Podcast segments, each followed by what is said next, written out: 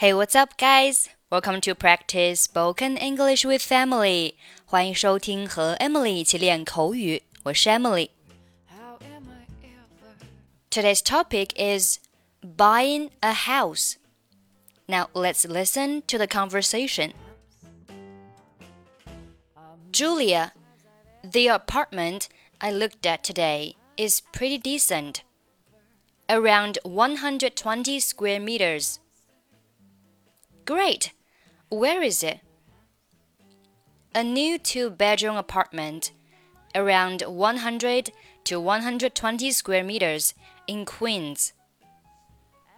What about the surrounding area? Very quiet and safe, and it's got a lot of trees and plants. That's good. Is the location easily accessible? Yeah, it's near a bus stop. Um, well, maybe we can buy this one. Okay, now let's take a look at the conversation. Julia, the apartment I looked at today is pretty decent. Julia，我今天看的房子相当不错。Apartment 表示公寓、房子。什么样的房子呢？后面 I looked at 就是我看的房子。Is pretty decent. Pretty 表示相当，decent 表示相当好的、体面的、适当的、正派的。Around one hundred and twenty square meters，大概有一百二十平米。注意平米的表达是 square meters。 Great, where is it? 太棒了，房子在哪里呀？A new two-bedroom apartment.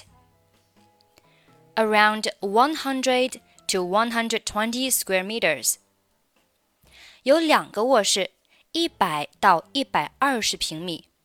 In Queens，在皇后区。注意这里的 two bedroom，它是一个形容词。 表示两个房间的。Two bedroom apartment 就是两个房间的房子。What about the surrounding area？周围的环境怎么样？Surrounding 表示周围的，area 表示区域。周围的区域怎么样？就是周围的环境怎么样 ？very quiet and safe，非常安静，非常的安全。And it's got a lot of trees and plants，并且呀、啊、有很多的树木。你可以翻译为这里的绿化非常的棒。That's good，太棒了。Is the location easily accessible？Location 名词表示位置。 Accessible 形容词表示可到达的、可接近的、可进入的。字面上可以翻译为这个位置很容易到达吗？你可以翻译为交通便利吗？Yeah, it's near a bus stop. 是的，挨着公车站。Near 表示在什么附近。Bus stop 公共汽车站。Um, well, maybe we can buy this one then. 啊、uh,，好吧，也许我们可以买下这个房子。好，最后让我们再来听一下今天的对话。Julia, the apartment I looked at today is pretty decent, around 120 square meters. Great. Where is it? A new two bedroom apartment around 100 to 120 square meters in Queens. What about the surrounding area?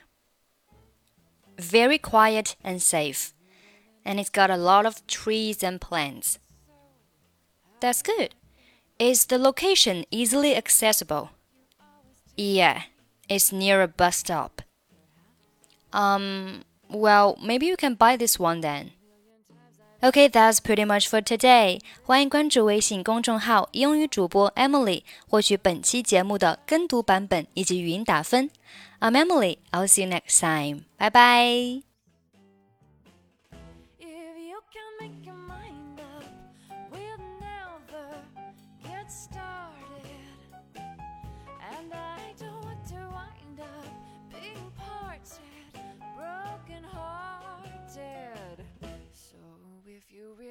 love me, say yes, but if you don't.